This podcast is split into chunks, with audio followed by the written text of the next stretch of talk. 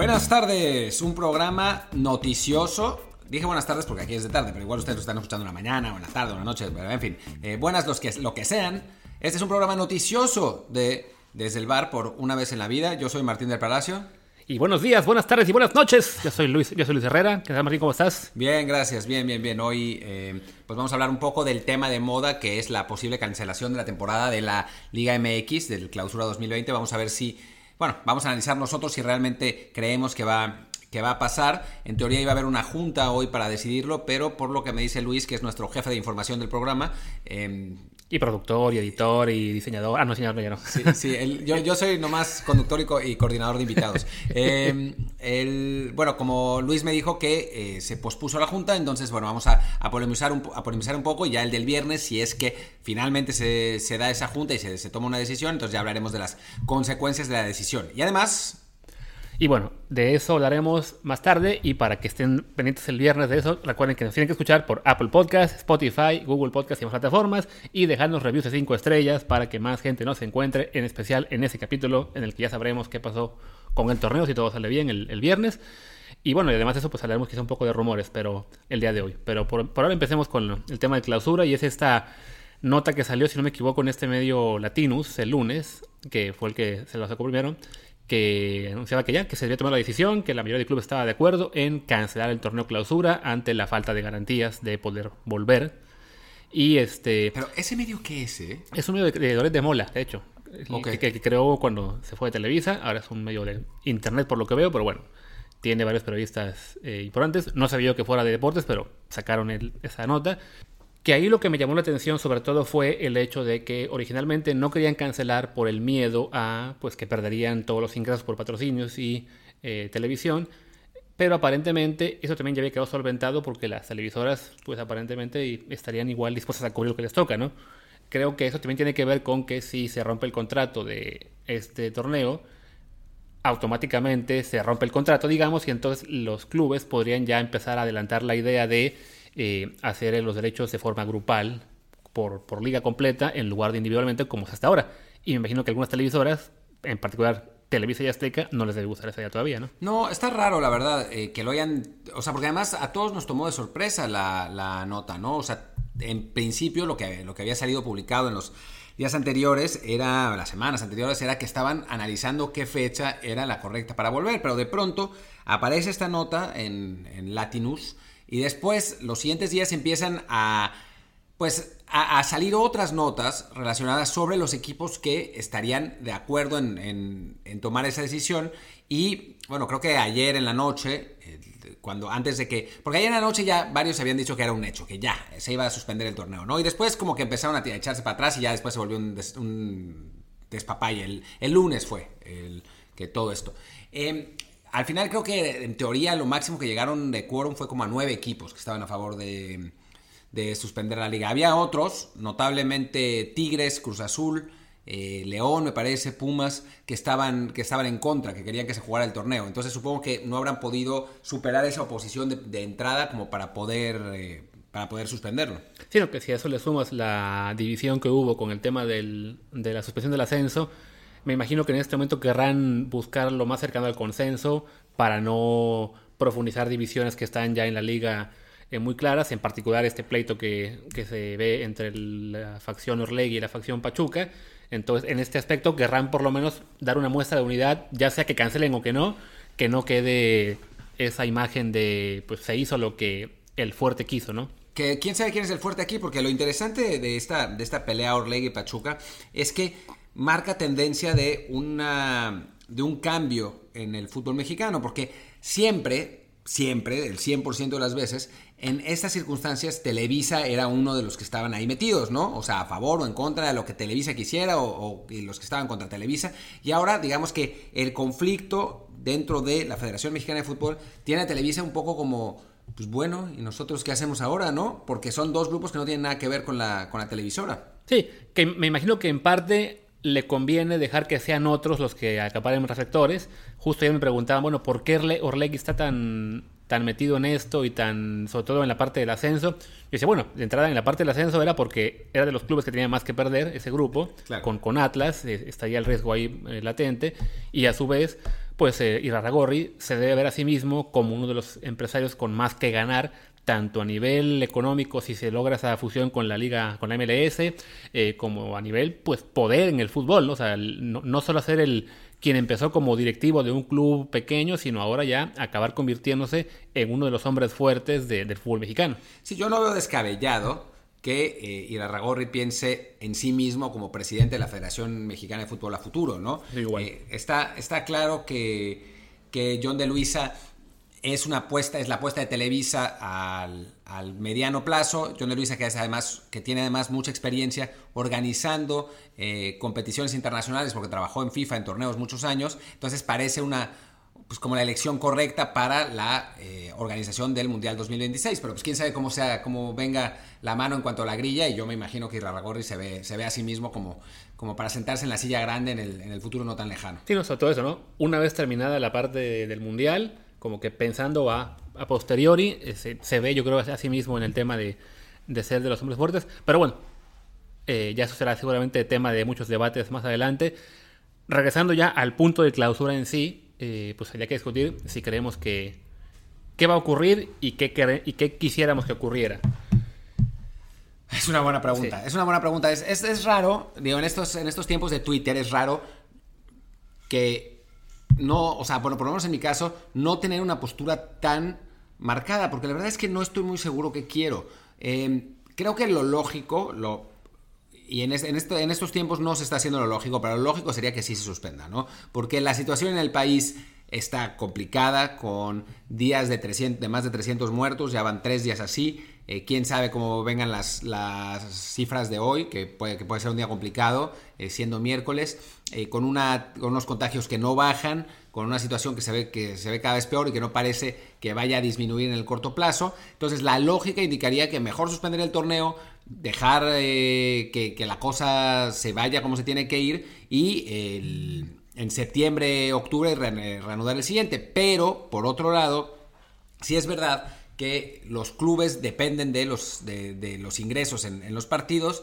y que, eh, bueno, a final de cuentas, pues la gente también necesita algún tipo de entretenimiento, pero pues tampoco sabemos si va a haber, si en México se van a tomar las medidas de seguridad, ¿no? O sea, ya me imagino eh, la diferencia de México con la Bundesliga. Claro, de hecho, bueno, yo cuando, cuando hablamos la primera vez de la cancelación oficial de la liga holandesa, si no me equivoco, y lo que le siguió luego la francesa también, este, yo comenté que yo estaba en contra de esas cancelaciones porque a mí me parecía mucho mejor, independientemente de todo el lío de contratos que pueda haber, acabar la temporada cuando se pueda, fuera en agosto, en septiembre, en algunos casos más extremos aquí en Europa, y ya adaptar el formato de la siguiente, pues al tiempo que quedara, ¿no? Para mí, un, una temporada de la cual ya se jugaron 30 partidos, eh, o 27, los que sean, aquí en Europa, pues tiene más sentido completarla y programar la siguiente para que sea de 20 quizá, ¿no?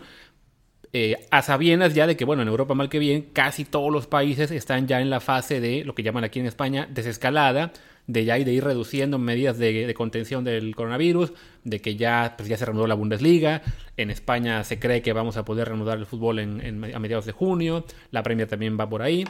Entonces decía, bueno, si hay casos extremos como Holanda o, o, Francia que no creen seguro reanudar hasta septiembre, pues igual pueden acabar en septiembre y ya arrancar el nuevo torneo en, en, en octubre, noviembre.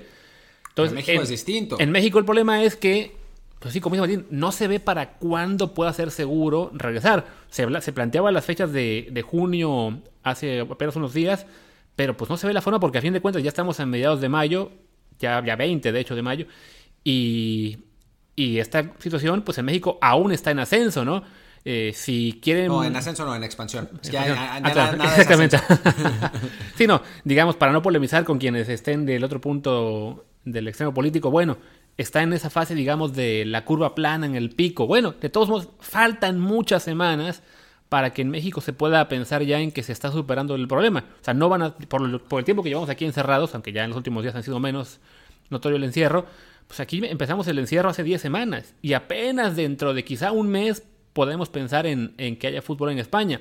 en México, que apenas están en el punto en el que están en el supuesto pico de casos, que ojalá sea el pico. Sí, que no sabemos. O sea, podría eh, ser que la próxima semana se incremente, porque además justo serían dos después del famoso 10 de mayo y todo el, todo el relajo que hicieron, ¿no? Entonces, sí, no parece haber una, una certeza de cuándo, de cuándo sea seguro jugar, eh, porque además las autoridades pueden decir una cosa, pero mal que bien los empresarios que son dueños de esos equipos, pues están mejor informados, eh, no, no, se van a dejar llevar simplemente por una promesa de campaña, o perdón, de, del secretario de salud de que ya esto termina pronto. Y a fin de cuentas dicen, no, pues si no va a ser seguro arrancar en junio, porque además en México no hay sindicato de jugadores y por lo tanto va a ser mucho más complicado este el cómo lidiar con todas las eh, pues, con todas las dificultades y las posiciones de seguridad que, que esto puede implicar pues sí, parece más este un camino más prudente, simplemente cancelar el torneo, darlo por terminado. Ahora discutimos si se puede o no quedar un campeón.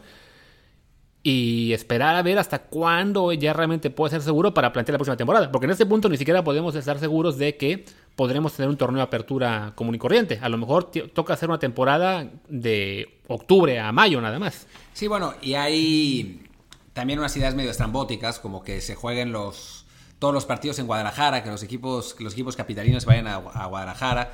Eh, que la verdad se ve, se ve complicado, ¿no? O sea, todo, todo este asunto, o sea, hacer todas esas medidas como de una sola ciudad o, cosas raras se ve complicado. Yo creo que por eso los clubes están más, bueno, los que están por la labor de cancelar están más por la labor de cancelar, decir, bueno, ok, le paramos, descansamos y vemos que, cómo, cómo organizamos el siguiente partido. Obviamente, el siguiente partido, el siguiente torneo. Obviamente para los clubes sería ideal empezar el, campeonato como suelen hacerlo la última de julio, la primera de agosto, pero también se ve complicado, ¿no?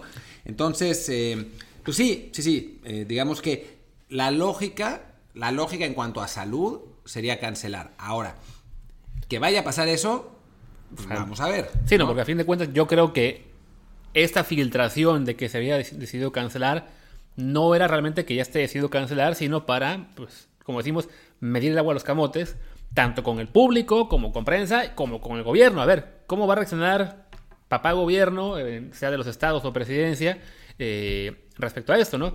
Porque sabemos que hay, pues, evidentemente, muchos intereses políticos en hacer ver que estamos a punto de regresar a la normalidad y evidentemente, pues como en Estados Unidos, ¿no? Que la administración de Trump está empujando para que todas las ligas deportivas reinicien cuanto antes, entonces en México pues es una situación similar, ¿no? El, para el gobierno, entre más rápido regrese la actividad deportiva profesional, más eh, rápido tenemos ese signo de que se vuelve la normalidad, ¿no? El, caso de la idea hasta de Guadalajara, de que se guarda todo ahí, yo creo que es una copia de la idea que se ha planteado para la NBA o las grandes ligas del béisbol, de que se planteaban jugar todos en, ya sea en Florida o en Arizona, eh, mandar a todos los equipos ahí. Pero pues si lo hacemos en México, de entrada, pues, Guadalajara ni siquiera es de las zonas más seguras, ¿no? O sea, en este momento... Bueno, es que ya reabrieron, o sea, Alfaro ya decidió reabrir. Sí. Entonces, por eso... Pero hicieron este como semáforo, no sé si fue Record, ESPN, algunos hizo, hizo la medición de, de casos por cada 100.000 personas y pues Guadalajara estaba como en el nivel medio. Era más bien, si se va a hacer en una ciudad, tendría que ser quizá en Querétaro, San Luis Potosí, que estaban más, más libres de casos, ¿no? Y ahí también tienes que plantearte infraestructura hotelera, infraestructura de canchas, de entrenamiento y todo. Pues no, no es fácil compaginar esas dos cosas, ¿no? Sí, estoy buscando los equipos que quieren cancelar y los equipos que quieren jugar. Eh, Grupo Pachuca quiere, quiere cancelar, eh, Juárez quiere jugar, Chivas quiere jugar. Em, Cruz Azul quiere ser campeón. Cruz Azul quiere ser campeón, como sea. O sea, ellos dicen que quieren jugar, pero si dijeran, vamos a cancelar y que sea campeón Cruz Azul, sería, cancelemos ya. Eh, había una lista, lo que pasa es que había varias listas distintas y como que no, no, estaba muy claro cuáles. Em, pero, pero sí, sí, sí. Eh, por ahora vamos, vamos a ver, vamos a ver. Yo creo, sinceramente, mi, mi teoría es que no van a decir nada por el momento. Y sí, fue como cuando los promotores dicen, tal jugador está interesa, eh, lo interesa a tal equipo y entonces sale la nota en un medio y entonces eso es para que otros equipos reaccionen y pueda haber una, guerra de precios, ¿no? Aquí seguramente, no sé, voy a decir cualquier cosa, ¿no? Eh, Irarragorri le pasó la nota a Loret de Mola, Loret de Mola la publicó para ver, ¿no? Qué, qué, pasaba y a partir de ahí, bueno, con las reacciones se, se dieron cuenta. Lo que sí me llama la atención es que la gente no reaccionó muy furiosa, salvo un grupo de fans de los que vamos a hablar, pero la gente no reaccionó demasiado, ¿no? O sea, como que ya están contentos con la Bundesliga, no sé. Sí, no, o, también, yo creo que es eso, ¿no? Que ya este, hay más interés por ligas fuera de México, tanto de fútbol como otros deportes, y, y pues ahí se nota que la liga mexicana empieza a perder eh, su, su lustre entre el aficionado local, le sumas que algunos de los equipos importantes pues no les estaba yendo muy bien, entonces no te importa mucho si el torneo se cancela. El caso de toda la afición de Monterrey, eh, de Rayados me refiero, pues ellos, felices, de acá, pues sacando sus memes de con el Game of Thrones o con Box Bunny vestido igual de rayado, de pues, seguimos siendo campeones por el resto del año, pues para ellos mejor, ¿no? Eh, el caso nuestro, como aficionados de Pumas, pues que no, no ya se nos acabó el efecto dinero y no parecía que íbamos a seguir eh, peleando por el campeonato, pues tampoco nos pero, influye pero mucho. Pumas creo que quiere seguir, ¿eh? O sea, bueno, pero, como, fans, si se sigue o no, pues no es un torneo que hagamos para ser campeones, ¿no? Entonces, sí creo que la mayoría de fans está en ese sentido de, bueno, pues se cancela o no se cancela, no le afecta mucho, salvo quizá a estos, pues más los fans del Cruz Azul, eh, que están en ese, ese dilema de qué cara poner, ¿no? Decir, no, queremos ser campeones en la cancha o denos el título ya como sea. ¿Quieres que hablemos ya de Cruz Azul? ¿Ya es el momento? Yo creo que sí, ¿no? Eh, no sé, hay unos. A mí me sorprendió, ¿no? O sea, que si haya realmente aficionados de Cruz Azul que quieren ganar el torneo en la mesa.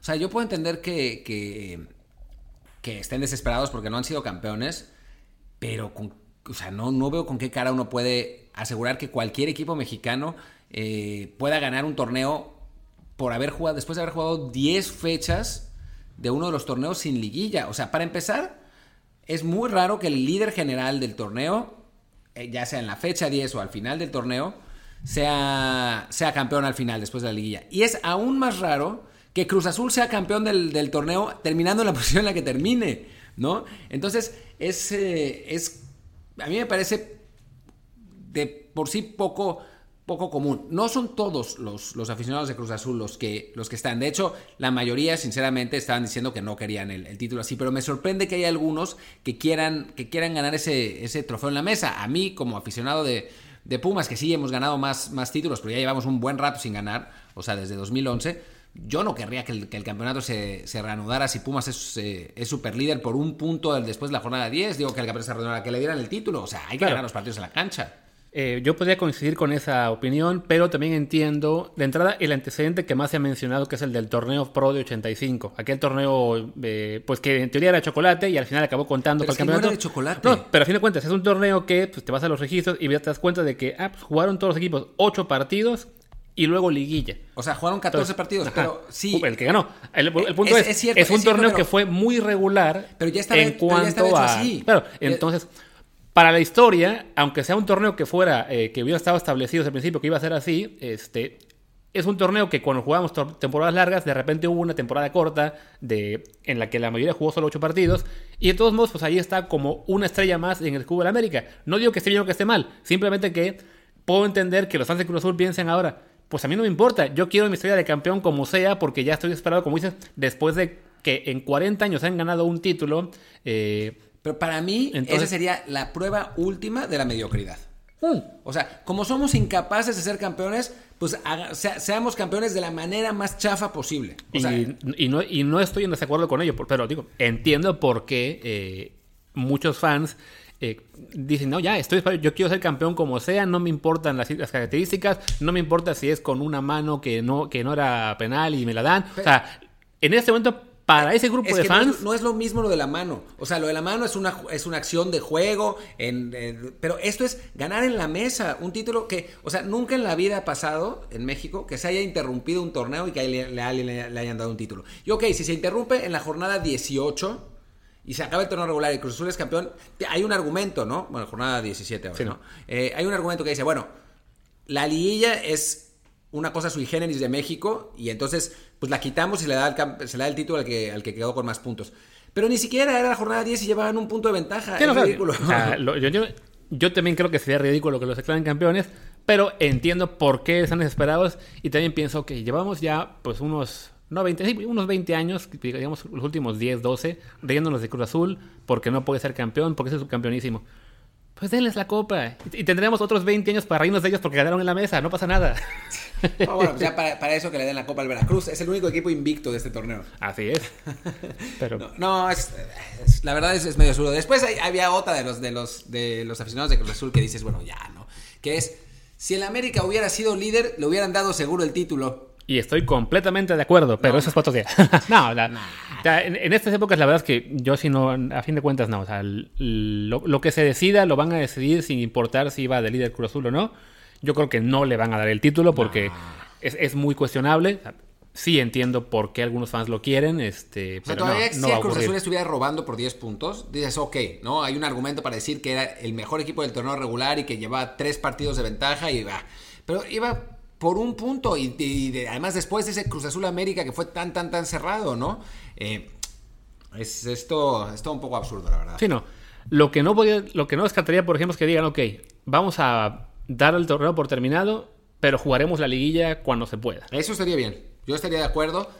Porque Pumas está entre los ocho primeros. no, no es cierto. Estaría de acuerdo en general. Que se jugara la liguilla y que se jugara a un partido. Claro. en, en, casa del equipo que está arriba. En lugar de jugar ida y vuelta, la juegas los cuatro, o sea, los cuatro primeros juegan en casa y después pasan a semifinales y así los dos primeros y, así el, primero. Y lo acabas todo en, ocho días, este, un poco lo que se hicieron aquí en España con la Copa del Rey, que pues ya estaba definido que iba a ser Atlética hacia la final. Bueno, pues no se puede jugar con público por ahora, la van a mover hasta el año que viene, pero que se juegue, ¿no? Entonces sí creo que en una circunstancia tan especial como lo que es esta pandemia, vale, no puedes, no puedes rescatar las siete jornadas que quedan de torneo y toda la liguilla normal, pero sí tomar a los ocho primeros de la tabla y que jueguen un torneo a, partido único que se resuelve en una semana, creo que se puede hacer. Y entonces sí, ya no desperdices el, campeonato eh, por completo. Y pues en una de esas, el equipo que va. ¿En qué lugar va Pumas? Pumas creo que va séptimo. Vamos a ver, para no. Falta que vaya séptimo en la América y cómo nos va a doler haberlo dicho. No, no, en América no va séptimo. a ver, ahora, ahora vemos cuál. Pero el lugar que. Ah, Tigres. Tigres va séptimo, nosotros vamos sexto.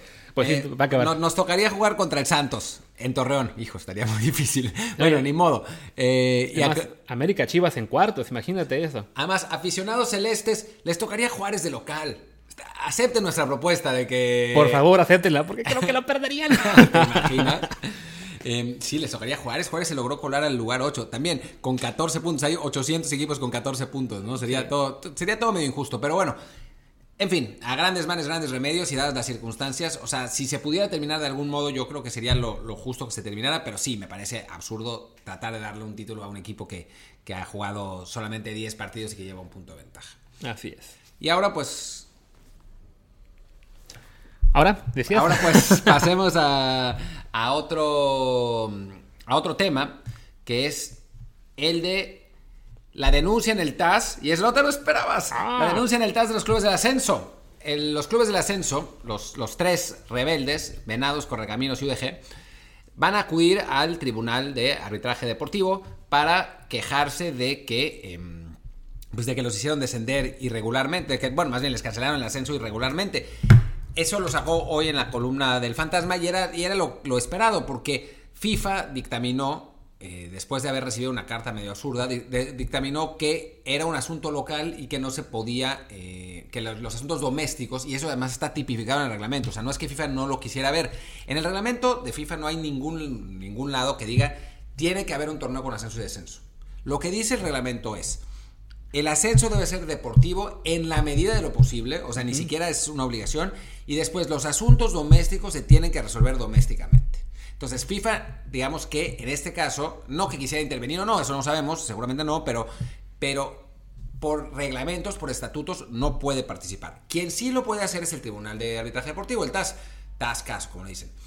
Y lo que están buscando estos clubes es, de acuerdo con la columna del fantasma, y a mí me parece muy lógico, es una restitución financiera mucho más alta de lo que... Em, bueno, de lo que les están ofreciendo, los 120 millones de pesos que les habían ofrecido los clubes de primera división. Vamos a ver qué es lo que pasa con eso, eh, pero, pero es el camino adecuado, digamos, es el camino que tiene que seguir y en pues, unas semanas va, va, pues, se va a dar resolución. Lo que sí es verdad, y eso que ya le queda a todo el mundo claro, es que el plan de Iraragorri no va a cambiar. O sea, por lo que están peleando ahora es por lana. O sea, no es que el, tribunal vaya a decidir que se siga jugando el ascenso o que asciendan a, Venados, a UDG y a Correcaminos, sino va a ser una cosa de lana. Sí, porque a fin de cuentas, o sea, si la liga por mayoría decide que no habrá ascenso y descenso por esos seis años, pues aunque no nos guste, bueno, fue una decisión de la liga. Donde sí podrán pelear sobre todo es en el hecho de que se haya quitado el ascenso esa temporada cuando a todos se les dijo, y, está certificado en el título de la Asamblea, este año todos pueden ascender, así que. Y, en, y a medios de torneo le dicen, ah, no saben qué, los tenemos que volver a certificar. Ahí sí es donde los clubes que están ahorita peleando tienen una, un punto en el que pueden pelear muy fuerte, porque, a ver, me cambiaron las reglas a medio torneo, y en ese tipo de casos sí puede intervenir el TAS. Y establecer, ya sea que, que se le restituya económicamente o deportivamente, algo puede haber ahí sin movimiento importante, eh, que además a ver cuánto tiempo tarda en, como se dice, en decidir el tribunal. O sea, no va a ser cosa de unos días. No, no va a ser cosa de unos días, aunque tampoco sé si haya muchos casos en el TAS en este momento, dada la pandemia, entonces por ahí puede ser más rápido de lo normal. Yo conociendo cómo, pues, muchos casos anteriores y cómo funciona esto, eh, digo, muchas veces me he metido en estos, en estos temas, yo creo que la pueden ganar, ¿eh? O sea, así como estaba convencido de que, de que FIFA no les iba a hacer ningún caso, yo creo que esta la pueden ganar. Lo que no sé es qué va a dictaminar el TAS de, de, de compensación. No, sería, divertido que el Tactic terminara. Bueno, no, pues sí tiene que haber ascenso, así que Alebrijes, tú que no estabas ni metido en la pelea, eres equipo de primera división ahora. Y ustedes ni modo, nunca más pueden ascender. Eh, no, no, va a ser, va a ser interesante. Yo creo, o sea, yo lo que sí sé, porque lo dice la columna, no es que tenga, no, es que tenga muchos, eh, muchos contactos ahí, pero el fantasma sí. En la columna dice que lo que se están peleando es por lana y me parece que es una es digamos la dirección correcta en la que tiene que tiene que buscar la defensa eh, no, la, ya no sé si es la defensa o el, fiscal, ya. En este los abogados. De los abogados, eh, lo que tienen que buscar los abogados es eh, eso, es una restitución económica, una, una, buena cantidad de lana que vaya muy por encima de los 120 millones de pesos que les ofrecen. Y no veo descabellado. Y a ver si lo quiere pagar después la, la Liga MX, porque ya son, son también expertos en hacerse de bueyes. Así es. Y bueno, ahora sí pasamos al tema final del día, ¿no? El tema final. Que bueno, es esto de que en los últimos días hemos tenido rumores de fichajes, eh, sobre todo de jugadores mexicanos relacionados con Europa. Entonces, bueno, queremos hablar de algunos de los que han sonado más fuerte en los últimos días y ver cuáles son quizás ciertos o por lo menos que hay algo de verdad y cuáles son realmente puro humo, ¿no? Entonces, Martín hizo una convocatoria antes de que empezáramos a grabar para que nos recordaran algunos casos, así que vamos a ir pues mencionándolos en orden de aparición y así es más fácil para todos. Si se nos queda olvidado alguno, pues es culpa de twitteros fans que no respondieron a tiempo. A ver, arranquemos. Eh, dicen que JJ Macías y Chicote Calderón a, cambio de Eric Gutiérrez y algo de dinero. No, no, no, definitivamente eso ya no. Y ya incluso. Eh, no, está Eric Gutiérrez este ya. Parece que se va a quedar en PSV. O sea, Daniel Reyes, que no, no hay mejor fuente que esa para lo que pasa en Holanda y particularmente en, el PSV, ya dijo que, se quedaba eh, Eric Gutiérrez porque llega Marcel Brands, que es un, eh, el director deportivo que confía mucho en los mexicanos y también, al, también llega el técnico que era el, entrenador de, Chicharito, Schmidt. Así que, las posibilidades para Eric Gutiérrez se acrecentan eh, de, forma importante. O sea, por lo menos va a tener una posibilidad real de ganarse la titularidad y entonces se va a terminar quedando en Holanda. Sí. Está bueno mencionar el caso de Alan Mozo a Turquía, que sonó para el Galatasaray como una de las tres opciones que barajan para reforzar esa posición. Este, yo la verdad es que me coge trabajo verlo como una posibilidad muy realista, ¿no? Digo, Almaguer se fue para allá, lo que abre las puertas a cualquier cosa, pero a ver, yo lo que pasa es que pensaba que Alan Mosso terminaba contrato al terminar este año, pero aparentemente, está medio raro todo el asunto de, los contratos de Pumas, pero aparentemente eh, no, aparentemente Mosso renovó hasta 2023 y en ese caso lo veo imposible. Si realmente termina contrato este año, que también puede ser, porque hay eso, informaciones contrastantes, entonces lo veo más probable, porque un promotor puede colocar bien a un jugador eh, que está en la sub-23 de, un país, etcétera, que va a jugar los Olímpicos, bla. pero si tiene que pagar el Galatasaray algo del traspaso, nah. Sí, pero que las opciones que, que, manejaban, si no me equivoco, era Mozo, un argentino y un brasileño, ¿no? Ya, sí. Entonces, pues ahí ya sabemos que llevamos a perder por, pues por fama de, los, de otros aquellos países y por costo propio del que tendríamos seguramente en caso de que lo quisieran dejar de salir. Después la pelea de Juve y Manchester United por Raúl Jiménez. Yo ahí ya lo comenté incluso en Twitter hace unos días que, eh, bueno, el, reportero que lo, que lo que informó de esto es en apariencia uno de los que son, digamos, confiables. Entonces, sí puede haber algo de verdad en que la Juventus se haya interesado por, por Raúl, pero esto no significa, ah, la Juventus ya decidió fichar a Raúl Jiménez. Simplemente es, los clubes grandes, cuando están decidiendo que van a, reforzar una posición para la próxima temporada, barajan, no sé, 6, 8, 10 opciones, averiguan todo lo que pueden sobre todas esas opciones y ya que tienen claro, ok, estos cuatro están disponibles, este último quizás solamente con cláusula de rescisión, pues sopesan todo lo que sería costos, edad del jugador, potencial, bla, bla, bla, bla, y ya se deciden por ir por uno o dos de ellos. Entonces, con Raúl Jiménez me suena más a que, pues estaba la Juventus haciendo su, su debida diligencia, pero aún estamos muy lejos de pensar en que realmente vaya un interés de ficharlo inmediatamente. Bueno, y es que con jugadores eh, como él y como el Chucky Lozano, el Chucky Chucky Lozano, eh, la situación más complicada es que son traspasos muy caros y no tenemos idea cómo va a estar el mercado. O sea, yo hubiera dicho, si esto hubiera sido una temporada normal, sin pandemia, yo diría que al 90% Raúl se iba y, Chucky al 100%. Ahora, son traspasos de más de 40 millones de euros, entonces pues ahí ya se ve más complicado porque el mercado seguramente va a estar deprimido. No, por algo, estamos en mayo, ya sé que no han terminado las ligas, ¿verdad? Pero por algo no hay ningún traspaso, no ha habido ningún traspaso confirmado realmente en estas, en estas semanas, ¿no? Eh, porque nadie sabe cómo va a estar el mercado, nadie sabe si se van a renovar las ligas, nadie sabe si van a tener los ingresos. Entonces, esos, esas dos situaciones pueden eh, quedarse muy bloqueadas. Si, a mí, si yo tuviera que apostar, yo diría que Raúl se va a quedar un año más en Wolves y que Lozano sí se va a ir. Porque a final de cuentas Raúl está muy cómodo donde está, ¿no? O sea, no necesita irse, mientras que para Lozano sí es, sí es imperativo. Pero pues vamos a ver. Sí, no. Y bueno, justo el caso de Lozano, que ya se sabía hace muchos días, muchos días que, que lo quiere el Everton por Don Sanchelotti, que es quien, quien lo llevó al Napoli. En los últimos días también se mencionó que ahora el Newcastle estaría entre los interesados. Oye, pues por cuestión de presupuesto de ese equipo que ahora tiene un, para variar dueño petrolero, sí era, ¿no? Un, petrolero, este, los, árabes, saudis, eh, pues no, no sería un problema para ellos invertir lo que haga falta por llevarse al Chucky. Habrá que ver si el Everton está dispuesto a entrar a una, una guerra de billetazos o se hace a un lado. Pues parecería, uno, pensaría que es mejor para Chucky irse a un club como el Everton, que es pues más estable, que tiene un técnico como Ancelotti, que es de primera línea, que por lo general no suele estar en un club como esos, pero en este momento eh, le, le, tocó estar ahí.